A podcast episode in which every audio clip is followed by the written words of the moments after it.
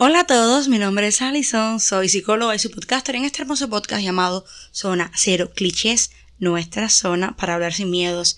Y les digo que el micrófono estrella dorada real, así como lo había puesto a mi primer micrófono y al mejor sonido que habíamos tenido en este podcast, parece que murió. No sé realmente qué le habrá pasado. Estoy un poco triste. Sí, estoy con mis micrófonos nuevos, los Imaguas, pero el sonido no será el mismo. Y nada, que me toca superarlo. Así que mis queridos, ya saben, diferente sonido, pero el contenido sí igual. Hoy estamos hablando, ya saben de qué, ¿verdad?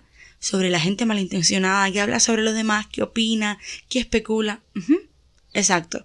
Si quieren escuchar un poco más, quédense. Después de la intro, empezamos. A los hombres gay les gustan los trans y no les gustan ellos son los Bienvenidos a la zona Y con ustedes, queridos amigos de Zona Cero sí estamos comprometidos con la justicia, con trabajar. Si llevo tiempo sin tener sexo, me pongo súper irritable. De no ir a la boda y decirle a alguien, oye, mira, me interesas. Sin tener que hacernos reestructurar el quiénes somos y el cómo nos vemos. ¿Se hace algo normal? Estamos conversando y de pronto cae el tema o vemos a alguien y así como si nada, pues no vendría nada mal de hacerle un poquitico, ¿eh? Hacerle pedazos. ¿Qué daño pudiera hacer si al final no lo va a escuchar?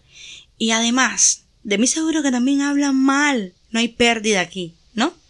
Es así como va la cosa. ¿De qué va todo? De cuestionar, de juzgar, de creer. Sabemos específicamente lo que está sucediendo. Y toca opinar porque tenemos la verdad en la mano.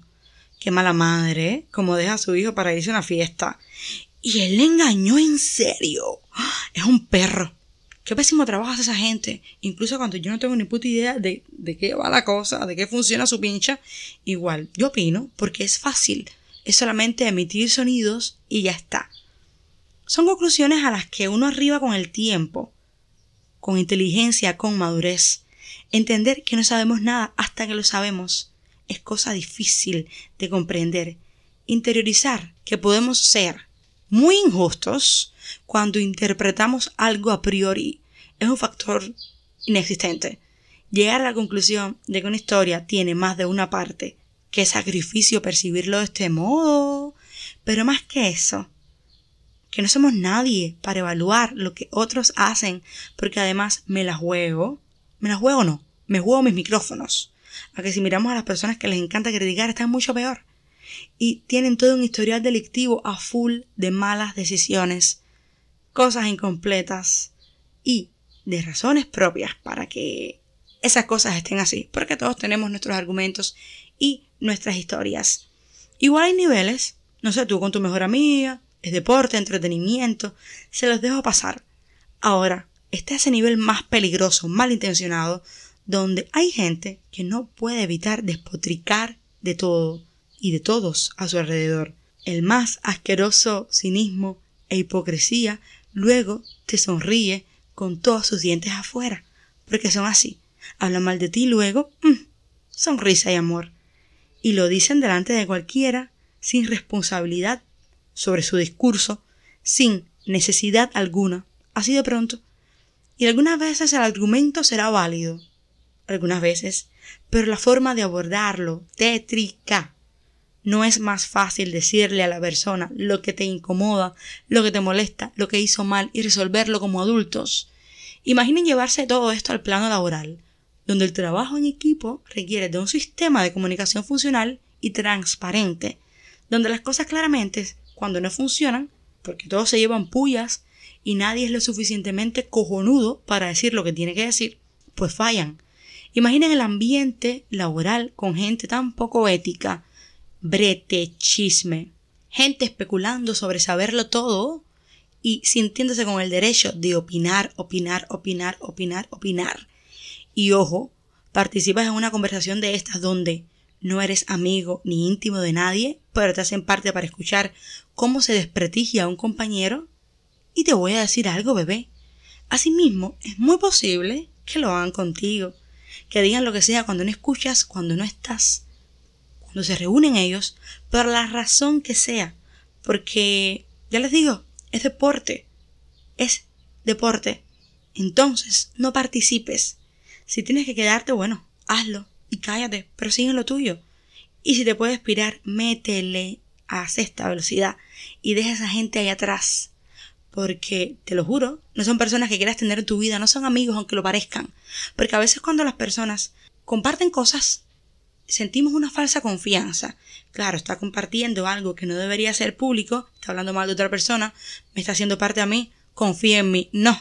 Ese falso sentimiento de confianza es lo que hace que luego estemos en bandeja de plata para los demás. No son tus amigos. No lo son. Personas que no sirven, claramente. Aunque crean tiza, porque es que se creen tiza por poner a la gente por el subsuelo y ellos se elevan frente a un público. Asco de gente, la verdad. Les comento que la frase esa de... De mí van a hablar, así que yo voy a dar primero. O algo parecido. Es una excusa súper barata para argumentar que quieres hablar más de la gente. Porque quieres. Es que igual es a conveniencia. Tú no dices voy a robar a la gente si al final me van a robar a mí. Voy a escupir a la gente si al final me van a escupir a mí. Voy a mirar a la gente porque al final me van a mirar a mí. Hay dos factores ahí. Primeramente, ¿quién te dice a ti que de esa persona de la que necesitas hablar mal, habló mal de ti? O que esa persona a la que quieres escupir ya te escupió o planifica hacerlo. O que quizás esa persona que quieres mirar te va a mirar a ti primero. ¿Quién te lo dijo? Mejor sé sincero y ten cojones.